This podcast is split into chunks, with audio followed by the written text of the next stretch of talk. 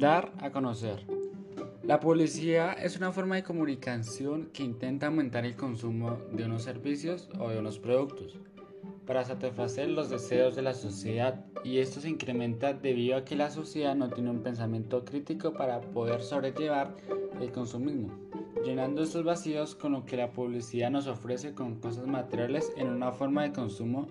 o de estándar que tiene la sociedad para establecer normas, modas, productos, entre otras cosas más.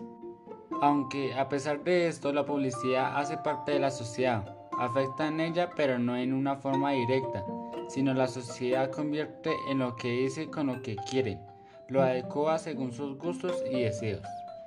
La publicidad es una forma de dar a conocer diversas cosas, que a veces no son necesarias para la vida diaria, Trata de incitar a las personas para ir a comprar ese producto o servicio, pero cada persona lo adecua según su pensamiento.